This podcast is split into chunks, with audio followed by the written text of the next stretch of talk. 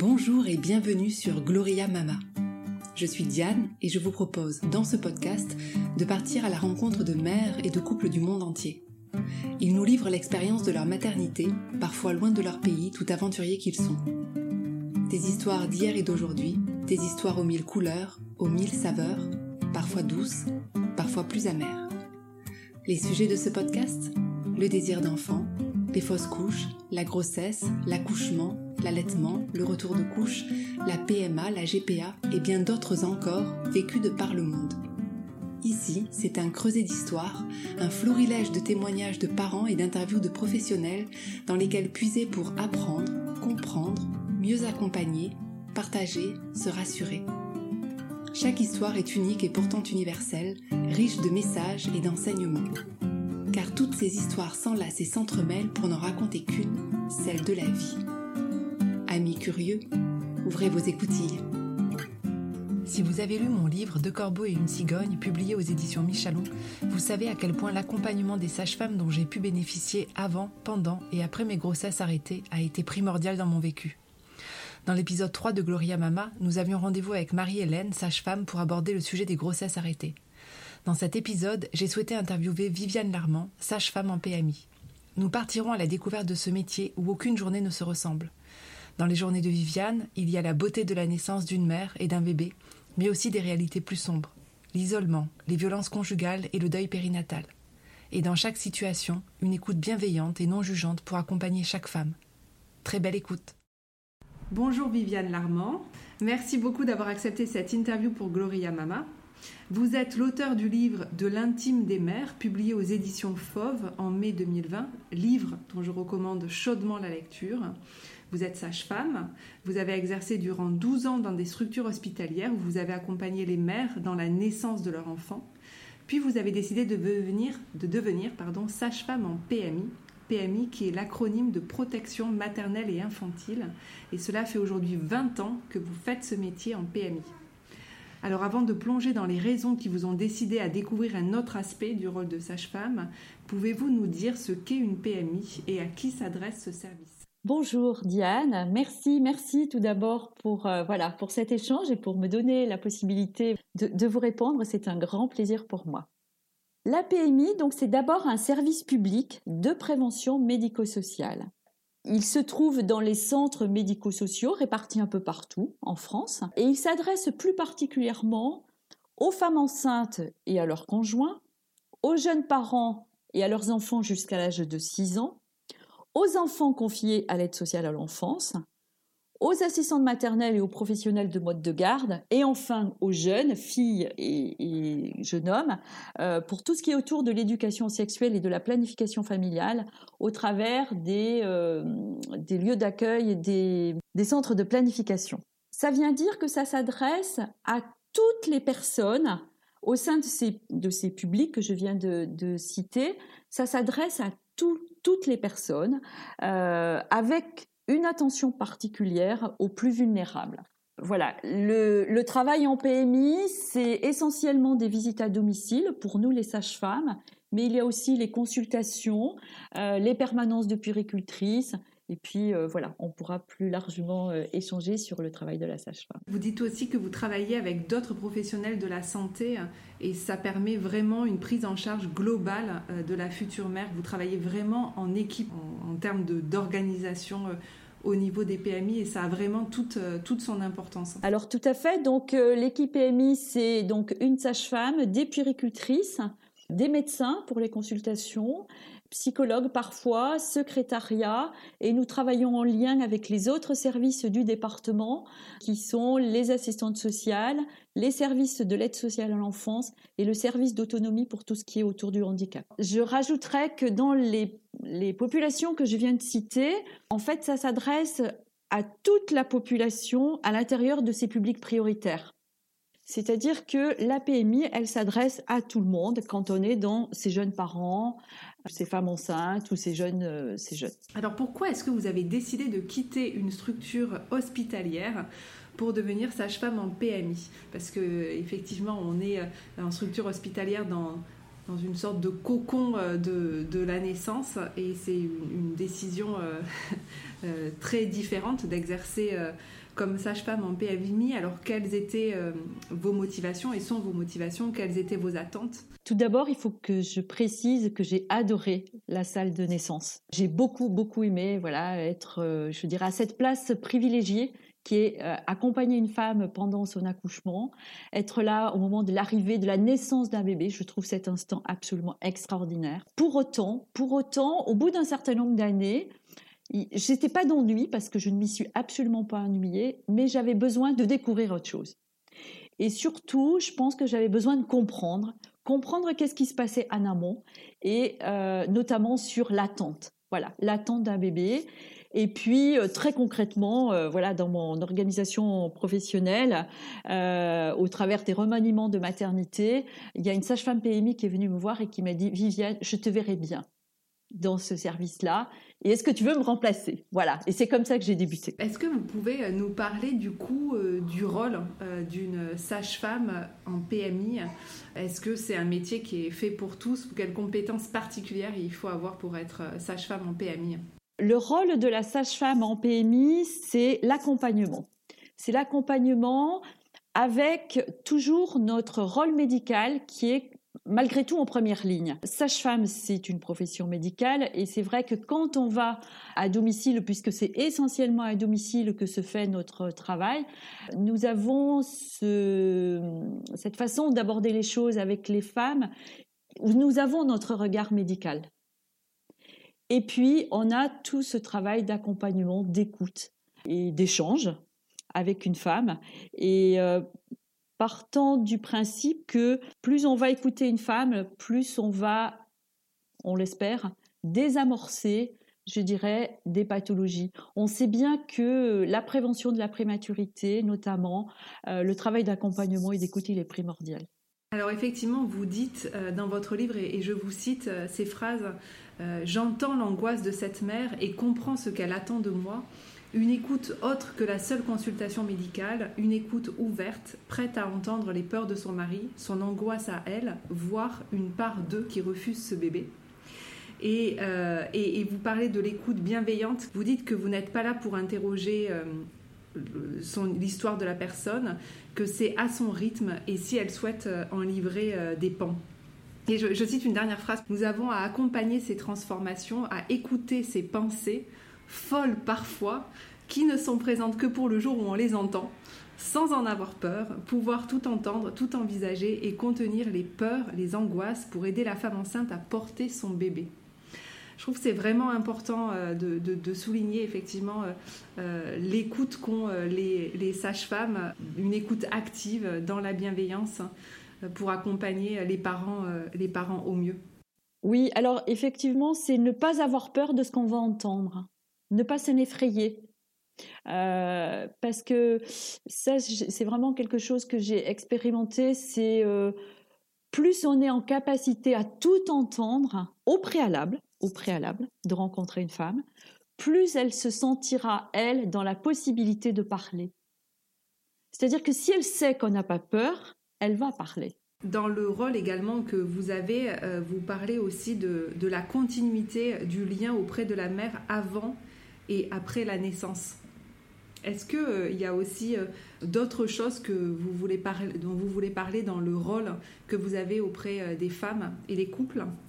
Alors il y a le soutien, il y a l'accompagnement, il y a ce rôle de lien. Alors c'est très important que vous le releviez parce que évidemment le travail de la sage-femme en PMI se situe essentiellement en prénatal par le biais des visites à domicile, mais il ne s'arrête pas au jour de la naissance. Personnellement, je sais que moi, je vais voir les femmes que j'ai suivies très régulièrement pendant la grossesse.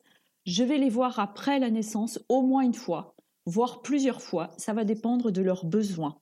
Je fais toujours le lien avec la puricultrice PMI parce que la puricultrice PMI, elle, elle peut voir les enfants de la naissance jusqu'à l'âge de 6 ans. Nous, notre travail de sage-femme, il est limité dans le temps, bien évidemment, mais par contre, nous avons une latitude certaine sur la fin de notre suivi, c'est-à-dire qu'on va s'adapter aux besoins de la femme et de la jeune mère, et du coup, ça peut être, voilà, la voir pendant un mois, pendant deux mois, peut-être un peu plus si besoin est. Vous dites aussi quelque chose dans votre livre qui, en tout cas, moi, me parle beaucoup. Euh, vous dites que un de vos rôles, c'est aussi de respecter le, vécu d'une femme et que respecter ce vécu est complètement indiscutable. Vous dites, elle seule sait ce qu'elle a traversé et l'énergie que cela euh, lui a demandé. Alors, c'est quelque chose qu'on entend justement après l'accouchement. Donc, dans le vécu des femmes, et, du coup, euh, ça me paraît mais primordial que nous, professionnels, nous respections son vécu, parce que son ressenti, il y a qu'elle qui le connaît. Nous, on peut pas parler sur le ressenti. Combien de fois, moi, il m'est arrivé, mais je veux dire, même quand je, déjà quand je travaillais à la maternité, où j'étais à la fois en salle d'accouchement et aussi en suite de couche, on voyait bien qu'il y avait un écart dans le dossier médical entre ce que racontait la femme, ce qu'elle avait vécu, et au final, comment c'était écrit dans le dossier. Parfois, il est écrit dans le dossier médical tout à fait un accouchement normal, voix basse, spontané, voilà, rien de particulier. Et cette femme, elle a un très mauvais vécu. L'inverse se voit aussi. Et donc, ce qui est primordial pour elle, et pour nous ultérieurement professionnels, c'est de s'en tenir à son vécu à elle. Alors bien sûr, parfois il est important d'objectiver les choses et de savoir s'il y a eu vraiment eu voilà, des risques et des pathologies qui risquent de compliquer l'avenir, mais pour autant partir de son ressenti me paraît vraiment primordial. Et puis qui sommes-nous, professionnels, pour juger du vécu d'une femme? Enfin, on n'a pas le droit, tout simplement. Ah, maintenant, on va parler de différents thèmes que vous abordez euh, dans votre livre. Alors, on ne va pas pouvoir malheureusement tous les aborder parce qu'on est limité malheureusement dans le temps, mais on va se concentrer sur quelques-uns. Et on va commencer par le deuil périnatal. Euh, vous savez que c'est un sujet qui me tient quand même particulièrement à cœur. Euh, vous abordez ce thème, euh, le thème de la fausse couche, vous abordez le thème de l'interruption médicale de grossesse dans votre livre, et vous dites les deux extrémités de la vie sont intimement liées, la mort et la vie ne font parfois qu'un, et le deuil d'un enfant fait partie de ce que nous avons, nous, sages-femmes, à accompagner.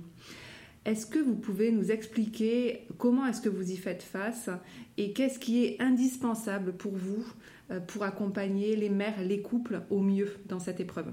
Alors, ce qui me paraît essentiel, d'abord, c'est l'écoute. L'écoute de ce qu'une femme a à en dire. Alors, c'est vrai que être à l'écoute de ce qu'elle a à en dire, ça veut dire accepter la souffrance qui peut être déversée. Et parfois, c'est vrai que ça peut être extrêmement difficile, évidemment pour elle, mais pour nous aussi professionnels. Et du coup, c'est comment faire avec cette détresse, avec cette souffrance, avec cette des fois une douleur qui, qui paraît sans fond. Et malgré tout, c'est être debout, moi, vivante, à côté d'elle. Et sans, sans prétention aucune, j'allais dire, c'est la ramener du côté de la vie. Mais pour la ramener du côté de la vie, il faut d'abord écouter la souffrance. Et là aussi, si possible, sans en avoir peur.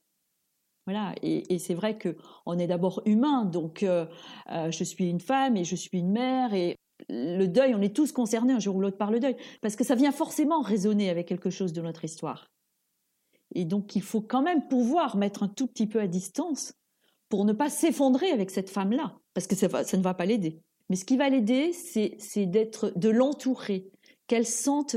Il n'y a pas de mots, il n'y a pas de mots. C'est être présente, être à l'écoute et qu'elles sentent cette chaleur humaine. Je pense que c'est très important là ce que vous soulignez. Euh, effectivement, les parents endeuillés n'attendent pas euh, un mot particulier, une formule magique qui permettrait de soulager parce que ça n'existe pas, euh, mais que une écoute bienveillante, réconfortante. active, c'est extrêmement important. Et puis aussi, vous êtes de celles qui a été témoin de l'existence du bébé en le sentant bouger sous vos mains. Et donc, euh, effectivement, le fait de, pouvoir, euh, pour les parents, parler de cet enfant qui, qui, n'a pas vécu, il me semble que ça peut être extrêmement euh, réconfortant parce que souvent, ce qu'on entend des parents endeuillés, c'est que l'entourage sait parfois pas réellement réagir au deuil et donc beaucoup de personnes choisissent de ne plus parler de l'enfant. Et part, c'est comme s'il mourait une seconde fois. Et de pouvoir parler avec vous qui avez été témoin finalement de, de sa vitalité et de son existence, c'est quelque chose de, je pense, extrêmement euh, essentiel. La particularité du deuil périnatal, c'est euh, la vie très courte qu'a pu avoir ce bébé. Que ce soit pendant la grossesse, voire éventuellement après. Et, du coup, ce bébé ne laisse pas de traces. C'est-à-dire qu'il n'y a pas de vêtements usagés, il n'y a pas de, il y a un berceau qui est vide, enfin, il n'y a pas de souvenirs des photos de famille, enfin, et qui pourrait faire penser à une mère, euh, à des parents, que peut-être il n'a jamais existé. Et ça, ça, c'est le pire. C'est le pire parce que euh, moi, j'ai vu des femmes qui me disaient, mais c'est pas possible, je vais devenir folle parce que je me demande si c'est que dans ma tête. Mais le corps, non, le corps, lui, il sait. Le corps, il sait, le corps de la femme, il sait. Et, mais il y a qu'elle qui le sait, du coup, parce que la famille, les proches, ce bébé, ils l'ont pas vu. Et donc, nous, on a été à cette place particulière qui fait qu'on a touché le ventre de la femme, on a écouté les bruits du cœur du bébé, nous sommes les témoins physiques charnels de l'existence de cet enfant. Et donc, parfois, une mère peut avoir besoin que l'on qu'on soit là pour en reparler, mais aussi parfois, elle nous demande de rester à distance parce que c'est trop difficile. Et, en tant que professionnel, on doit absolument s'adapter aux, besoins de cette femme-là. Et, moi, euh, euh, je reste toujours à disposition. C'est-à-dire que je ne clôt pas comme ça un, un, suivi. Je dis à une femme, eh bien écoutez, je reste à disposition. Vous pouvez me rappeler quand vous le souhaitez. Ça peut parfois être six mois après. Il n'y a pas de souci. Voire un an après. Laissez la porte ouverte. Euh, hmm. Vous, abordez aussi un autre thème dans votre, euh, dans votre livre qui est celui des violences conjugales. Vous avez un rôle prépondérant dans le repérage de ces violences parce que vous êtes en première ligne, c'est vous qui entrez en premier lieu euh, dans les familles. Comment est-ce que vous les repérez euh, à, à quels signes On sait que la grossesse, c'est une période à risque. 40% des violences conjugales débutent pendant la grossesse et si elles sont déjà présentes, elles s'aggravent à la suite à la naissance. Comment est-ce que vous, vous faites pour, repérer euh, ces, violences conjugales et pour protéger euh, la mère et l'enfant? Alors, le repérage, le repérage, il commence par euh, des recommandations qui nous ont été données au niveau national par l'AMI-PROF et la Haute Autorité de Santé, qui est le questionnement systématique. C'est-à-dire que chaque fois que l'on rencontre pour la première fois une femme, après avoir créé un climat de confiance, hein, bien sûr. Moi, je le situe à peu près au milieu de mon rendez-vous, qui dure à peu près une heure. Donc voilà, il s'est déjà passé une demi-heure, on a fait connaissance, on a un peu échangé. Et à un moment, je vais lui dire, elle va me raconter son histoire médicale, chirurgicale, les antécédents. Et je vais lui dire, Madame, j'ai une question un peu, un peu différente, mais qui concerne la santé. Quand vous étiez enfant ou adulte, est-ce que vous avez connu ou est-ce que vous connaissez des périodes de violence? Dans votre famille, en couple, au travail, pendant vos études Et je suis stupéfaite du nombre de réponses positives. Pour autant, il peut y avoir des réponses négatives parce que c'est parce que c'est pas facile de, de dire oui parce que ça veut dire qu'il faut d'abord reconnaître que ce qu'on vit, ce sont des violences. Quand ce sont des coups, c'est relativement facile à identifier. Quand il s'agit de violences psychologiques qui sont de loin les plus fréquentes et qui précèdent toutes les autres, les femmes ont parfois beaucoup de mal à identifier.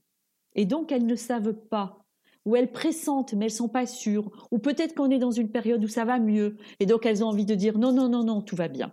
Donc c'est pas parce qu'il y a une réponse négative qu'il faut se dire c'est ok, tout est parfait, tout va bien. Et il faut être attentive. Il faut être attentive à des tout petits signes qui isolément n'ont ne, paraissent pas importants, mais mis côte à côte, montrent le danger. Avec par exemple euh, des rendez-vous manqués à l'hôpital, qui pourraient être perçus par quelqu'un qui est complètement extérieur, qui pourrait être perçu comme de la négligence. En fait, non. Possiblement, elle a été empêchée. Parce qu'en fait, les violences lui prennent tellement la tête, si je puis dire, qu'elle est beaucoup moins disponible pour sa grossesse et son bébé. Et donc, c'est comment nous, on peut être attentifs à ce genre de choses. Là aussi, vous voyez, sans jugement, sans jugement. Essayez de comprendre pourquoi elle en est là. Et puis, et puis, les violences ont des effets majeurs sur la santé, en termes de stress, en termes donc au niveau de l'insomnie, dans les troubles de l'addiction, dans les troubles alimentaires, euh, les troubles de sommeil, et puis euh, au niveau de l'hypertension. Enfin, les violences induisent plein de pathologies. Comme notre travail est essentiellement à domicile, Parfois, nous ne pouvons pas poser la question parce que le conjoint est toujours là. Ça peut parfois être un signe d'inquiétude. Il est toujours présent, mais c'est très bien, mais en même temps, quel est, son espace à elle? Et parfois, nous pouvons être amenés à dire à une femme, écoutez, j'aimerais vous voir à mon bureau. Les violences conjugales touchent énormément de domaines de la vie des personnes, et donc aucun professionnel ne peut traiter seul du sujet des violences conjugales. Donc il faut travailler en lien avec une assistante sociale, avec les associations d'aide aux victimes, euh, Solidarité Femmes, avec éventuellement la gendarmerie, euh, la protection de l'enfance. Enfin voilà, il ne faut jamais rester seul avec, avec une problématique pareille. Dans Gloria Mama, on parle de la maternité à l'étranger et dans votre livre, vous, vous parlez des étrangers qui vivent leur maternité en France. Est-ce que vous pouvez euh, nous donner euh, euh, des exemples de ces femmes qui sont étrangères, qui parfois ne parlent pas français et qui débarquent en France et vivent leur grossesse, leur accouchement en France? Moi, je vois des femmes qui viennent de l'étranger pour des raisons extrêmement diverses.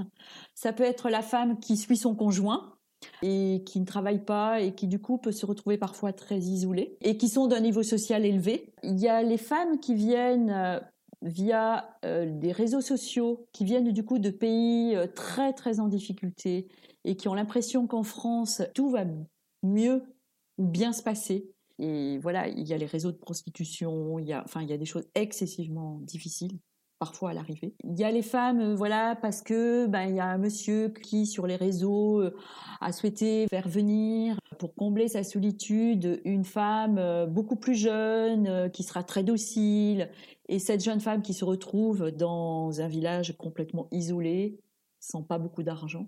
Et puis il y a des femmes, voilà, qui viennent en famille, en couple, pour qui les choses se passent plus simplement.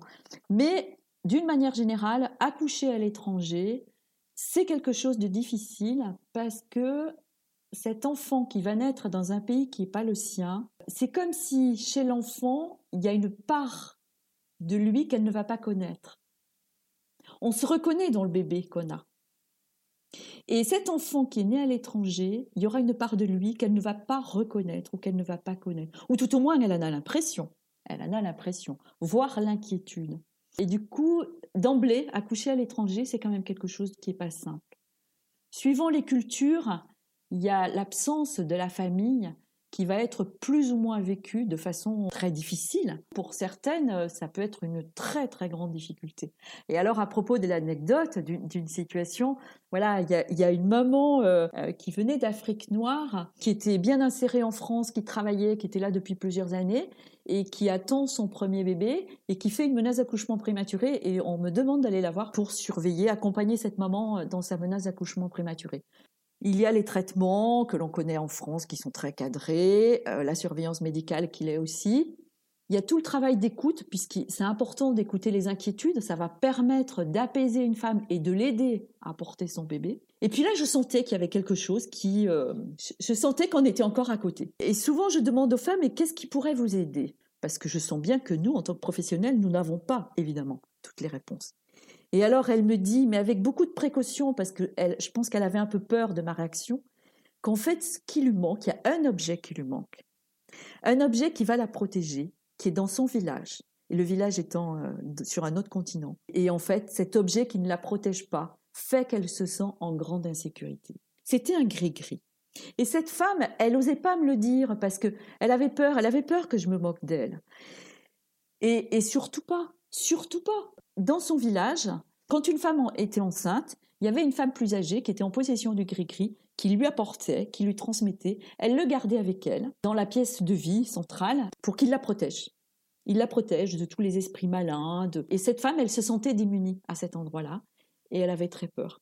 Alors on a réfléchi ensemble comment comment on pouvait faire pour euh, pallier l'absence de gris-gris parce que parce qu'il n'allait pas arriver comme ça. Comment, au travers euh, bah, des échanges, au travers peut-être d'un objet qui pourrait ou d'un courrier, quelques semaines après, par euh, des voyages, le gris-gris a pu arriver. Mais déjà prendre en compte le fait qu'elle ne l'avait pas lui a permis d'être entendue et d'être entendue à cet endroit-là. Déjà, ça allait un tout petit peu mieux. C'est une jolie histoire. Vous avez dit que le rôle de la sage-femme en PMI, ça s'arrêtait pas euh, juste euh, à l'attente de ce bébé durant ces neuf mois, mais que ça pouvait se, prolonger euh, post-naissance. le, travail des puéricultrices et puis celui de la sage-femme, ça va être dans les premiers jours après la naissance. Souvent, c'est de conforter une femme dans ce qu'elle fait. C'est-à-dire que parfois, on ne fait juste que, et je prends beaucoup de précautions, de guillemets, on ne fait que lui dire ce que vous faites, vous le faites bien. Et, ça, c'est quelque chose qui peut être fondamental parce que si elle était dans son pays, si elle était, si elle avait sa famille autour, parce que même pour les femmes françaises, hein, si elle a quelqu'un autour d'elle qui la conforte, qui la réconforte, elle va pouvoir passer ses premiers jours sans encombre, en tout cas pas trop. Et quand il y a le doute qui s'insinue, ça va majorer l'impression de solitude. Ces femmes peuvent avoir l'impression que, eh ben, qu'elles font pas bien, qu'elles font pas comme il faut, que le bébé, voilà, peut-être qu'il n'est pas satisfait de la maman qu'il a. Ça nous amène vers un, sujet aussi qui est, qui est important, dont nous, que nous avions envisagé d'aborder, tout ce qui est autour de la dépression périnatale, la dépression du postpartum. Ce qui fait le lit de la dépression, ce sont les difficultés de contact avec le bébé. Et tout ce qui peut venir malmener le, lien peut du coup euh, favoriser, euh, je dirais, le, démarrage d'une dépression. Et notre travail, ça va être vraiment de soutenir, d'être présent. Et donc, ça veut dire de la présence, ça veut dire passer à domicile. Avec la puricultrice, nous pouvons faire des passages jusqu'à deux fois, voire trois fois par semaine. Ça peut être aussi mettre en place du soutien concret pour les tâches ménagères, mettre du soutien quand il y a des aînés, c'est-à-dire utiliser les services de travailleuse familiale, d'aide ménagère, donc permettre à une, à une femme de se reposer, avoir quelqu'un qui passe à domicile une fois, deux fois dans la semaine pour faire des tâches, euh, des tâches ménagères ou s'occuper des aînés ou s'occuper du bébé pendant qu'elle reste disponible avec, avec les aînés. Ça, c'est notre travail les femmes y ont droit. Enfin, vous voyez, c'est ça qui est... Dans la population générale, il est parfois véhiculé que la PMI, ça s'adresse à des populations plus en difficulté et autres. Toutes les femmes avec un bébé ont droit à une visite de la PMI. Voilà, je, me permets d'insister un peu là-dessus. J'ai des amies qui sont passées par ce genre de difficultés et je ne sais pas si elles sont conscientes de tout ce que les PMI peuvent mettre en place pour les aider. Donc c'est vraiment important de le souligner aujourd'hui ensemble on a vu ensemble, la maternité, ça révèle des vraies euh, vulnérabilités, quelle que soit la position euh, sociale, on vient de le rappeler. Euh, on parle quand même parfois de sujets qui sont difficiles. On a parlé ensemble là du deuil périnatal, on a parlé des violences conjugales. Dans votre livre, vous parlez aussi de thèmes qu'on n'a pas abordés ensemble, comme le viol, comme des problèmes de psychiatrie, des mères délaissées par leurs compagnons à l'annonce de la grossesse, d'isolement, de déracinement d'une personne qui a quitté son pays pour vivre en France dans une culture différente de la sienne. C'est quand même euh, difficile. Comment est-ce que vous arrivez à surmonter euh, tout cela? Comment est-ce que vous vous ressourcez? La première chose qui m'a aidée personnellement, c'est de, ce sont les formations. Voilà, j'ai eu la chance de faire la formation au conseil conjugal en même temps que je débutais en PMI, qui est une formation longue à l'entretien et à l'écoute, et qui m'a permis de très vite comprendre que ce n'était pas moi toute seule qui allait porter l'histoire de cette femme sur mes épaules, mais que c'était mon cadre institutionnel.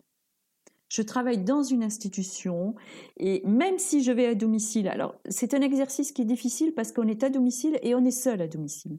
Pour autant, on y va avec une identité professionnelle, avec appartenant à un service, à un service public.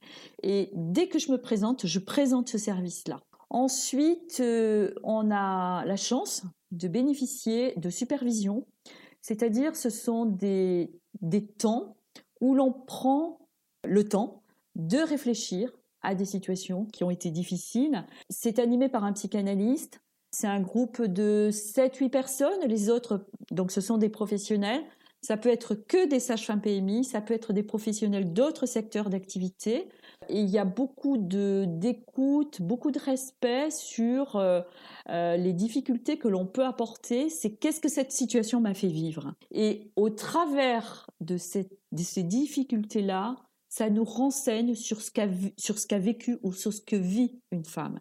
Et du coup, ça nous permet de nous décoller de la situation dans laquelle on est, qui est parfois on a l'impression d'être collé avec avec une femme.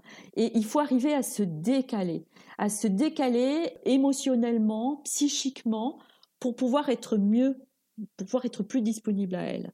C'est un travail euh, personnel quand même, malgré tout, hein, qui appartient à chaque professionnel. Ça ne nous est pas imposé, loin de là.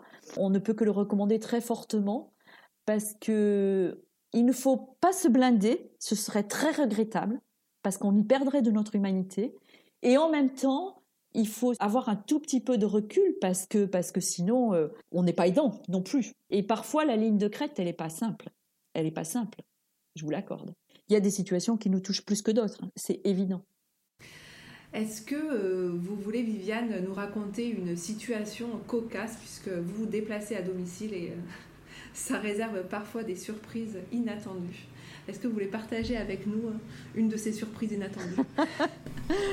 Alors, dans les surprises inattendues, il y en a une dont je parle dans mon livre, où j'étais avec une étudiante, j'arrive dans un immeuble qui est relativement ancien, qui était en fait un ancien hôtel, mais reconverti dans des petits logements. Alors c'est compliqué de trouver une adresse parce qu'il y a juste le numéro de l'établissement, et pas le numéro euh, de chambre, parce qu'il était autrefois des chambres, qui s'est transformé en tout petit logement. Il n'y a pas de nom sur les portes, il n'y a rien. Donc c'était très compliqué pour trouver une adresse, je, le sais. Je le sais d'emblée quand, quand je vais dans ces endroits-là. Comme là, le rendez-vous était à 9h du matin, je voulais quand même pas toquer à toutes les portes, ça se fait pas. Du coup, j'écoutais, voilà, avec mon étudiante, on essayait d'être attentive. Tout était hyper calme. Et je me suis dit, quand on va entendre du bruit derrière une porte, je vais frapper pour demander euh, si c'est bien là ou tout au moins si la personne sait où cette femme habite. Je frappe à une porte où j'entends du bruit, il y a une dame qui me répond. Alors je dis que je cherche une femme, euh, que je cherche Madame, euh, Madame, euh, voilà, Madame X. Je ne dis pas ma profession pour le respect de la confidentialité. Et donc la dame me donne, elle me dit oui oui c'est au premier étage, telle porte au fond à gauche. Bon très bien. Du coup je suis toute contente parce que je me dis ah ben c'est bon, ça va être facile, on va trouver. Et puis, je toque à la porte, euh, je finis par entendre un petit peu de bruit. Et en fait, à ma grande surprise, c'est un homme qui m'ouvre, complètement nu. Et donc là, bon, euh, un petit peu de, enfin, de la surprise, l'inattendu, il est, il est quand même de taille, si je puis dire. Et euh... Et en fait, il fallait. Alors, je suis dit, bah écoutez, euh, il faut rien perdre de sa contenance, ça va très vite. Tout, passe très vite, le temps paraît très long. Et ne rien perdre de sa contenance. Et je lui dis, bah, je suis venue voir Madame, Madame X. Est-ce qu'elle est là? Il me dit, non, non, elle n'est pas là. Et je me suis dit, très bien. Enfin, très bien. Puis il me fallait quand même lui demander l'adresse. Et là, il me dit, je sais pas, je sais pas où elle est partie. Et là, je me suis dit, ouf, c'est bon. Eh ben, écoutez, au revoir, monsieur. Euh, je vais voir comment faire. Et, du coup, je suis partie avec, euh, avec l'étudiante. Au final, il s'est rien passé de grave. Je veux dire, quand on a été dans la voiture, dehors, on s'est regardé toutes les deux, on s'est dit, ça, c'est le genre d'inattendu qui est, comment dirais-je, alors qui a un côté cocasse a, posteriori. Sur le moment, il l'est pas vraiment. Mm-hmm. Sur le moment, il l'est pas vraiment. Quand je discute avec mes collègues, en fait, c'est arrivé à plein de mes collègues. Donc, c'est pas si rare que ça. Et au final, il s'est jamais rien passé de grave. Bon, bah écoutez, voilà. faut être prête à tout. En PMI, il faut parfois être prête à tout. Et votre, votre étudiante euh, en stage euh, PMI, du coup, est-ce qu'elle a continué dans cette voie ou, ou est-ce que cette expérience a mis un terme à ses souhaits de devenir sage-femme en PMI Non, alors celle-ci n'a pas continué. Il y en a peu qui continuent hein, dans les étudiantes. Pour autant, c'est pas cette situation-là qui l'a, qui inquiété, qui l'a retenue. Non, non, non. C'est vrai que c'était sa première visite à domicile en plus du stage. Donc, euh, c'était quand même assez, assez fort. Quoi. On arrive au terme de notre discussion. Viviane, est-ce qu'il y a quelque chose qu'on n'a pas abordé ou un message que vous aimeriez euh, faire passer particulier euh? Alors, les femmes ont souvent l'impression qu'elles sont seules, qu'elles sont seules à vivre quelque chose de cette grossesse-là, de ces difficultés-là, et donc vraiment, je voudrais leur dire que ben non, non. Il y a beaucoup de femmes qui sont dans une situation dont elles ont l'impression, voilà, qu'elles savent pas comment en sortir. La grossesse, c'est une période de vulnérabilité. C'est tout à fait naturel. Donc qu'elles n'hésitent pas, qu'elles ne restent pas seules, qu'elles voient sur qui elles peuvent s'appuyer. Ça peut être une sage-femme PMI ou un autre professionnel de, de voilà qu'elle a pu repérer dans son entourage mais en tout cas qu'elle n'hésite pas.